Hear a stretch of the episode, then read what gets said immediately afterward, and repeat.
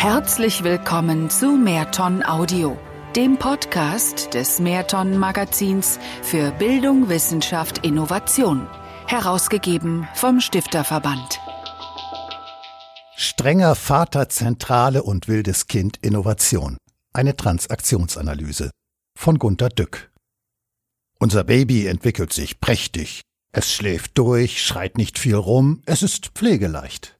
Später unser Kind ist unser Stolz. Es ist intelligent und sehr brav, fast schon zu brav. Aber gut, wir haben keine Probleme. Später wir haben in der Familie über seine Berufswahl nachgedacht. Guter Verdienst bei hoher Sicherheit, Staatsdienst oder ein großes Unternehmen, klar. Was studiert man da am besten?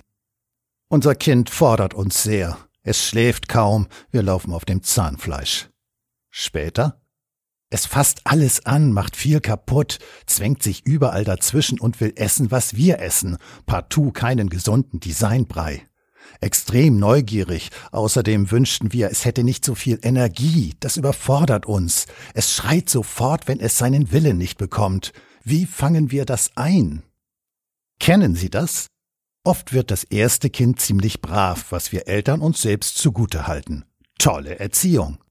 Zur Strafe bringt uns der liebe Storch dann eins von der zweiten Sorte. Dann versuchen wir es echt mit Erziehung und scheitern im Schnitt. Es gibt eben Kinder, die ganz leicht zu dressieren sind und andere, die vor Energie und vor allem eigenem Willen strotzen.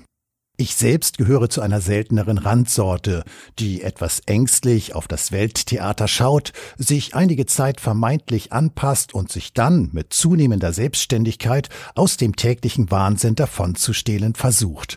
Freiheit, die kann man natürlich auch erreichen, wenn man sich anpasst. Dann hat man im gewährten Rahmen alle Freiheit.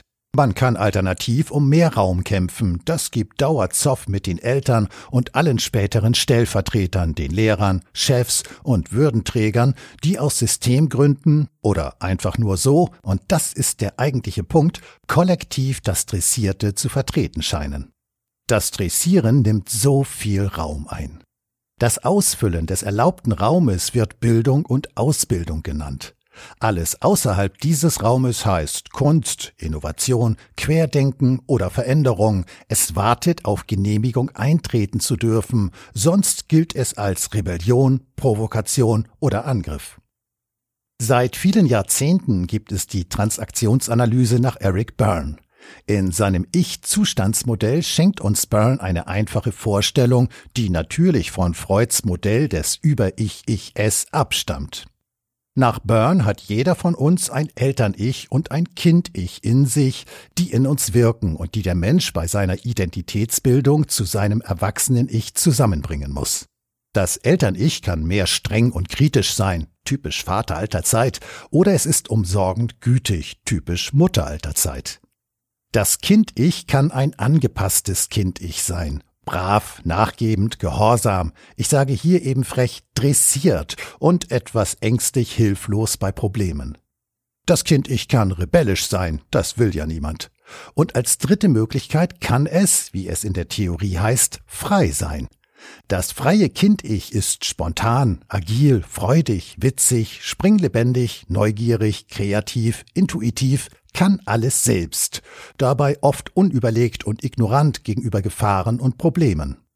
Dieses Modell ist natürlich sehr simpel. Das sagen uns die Psychologen schon seit den 70er Jahren, als Byrne nicht mehr lebte.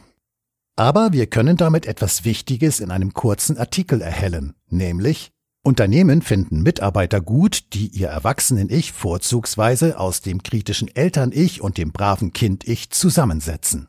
Gegenüber dem Chef soll der Mitarbeiter sich im braven Kind-Ich-Zustand benehmen. Gegenüber den unter ihm stehenden Mitarbeitern darf er dann seinen kritisch strengen Eltern-Ich-Zustand ausspielen.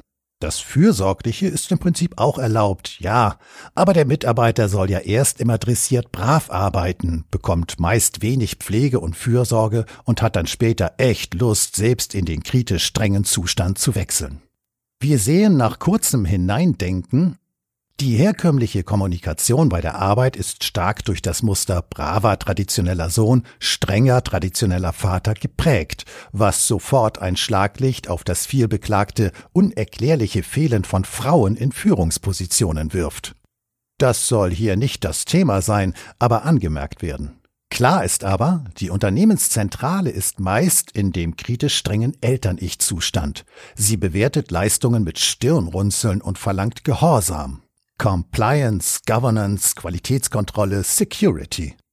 Wenn ein Mitarbeiter in diesem Sinne nicht gehorsam ist und damit seine Dressur vergisst, erkennt die Obrigkeit sofort, dass sich der Mitarbeiter im Zustand des rebellischen Kind-Ichs befindet und eingenordet werden muss. Report, Review, Einzelgespräch mit dem Chef.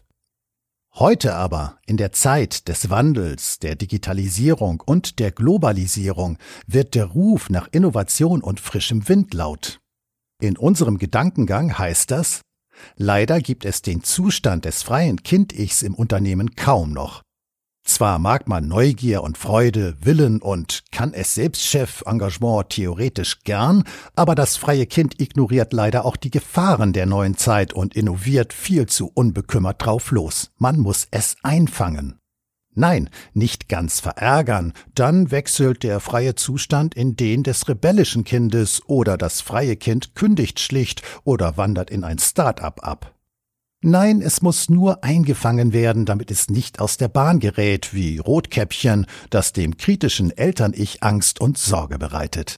Deshalb muss sich das freie Kind in die Mühlen von Ideenmanagement, Innovationsmanagement, Projektmanagement, Business Case Orgien und vor allem Risikoanalysen begeben, bis alles haarklein festgelegt ist, wie es sich fremd, handgebremst, ganz frei benehmen darf. Eingefangen spontan, eingefangen agil, eingefangen neugierig, eingefangen offen und eingefangen tatendurstig. Trauer muss die eingefangene Freiheit tragen. Sie hörten einen Artikel aus dem Mehrton-Magazin des Stifterverbandes.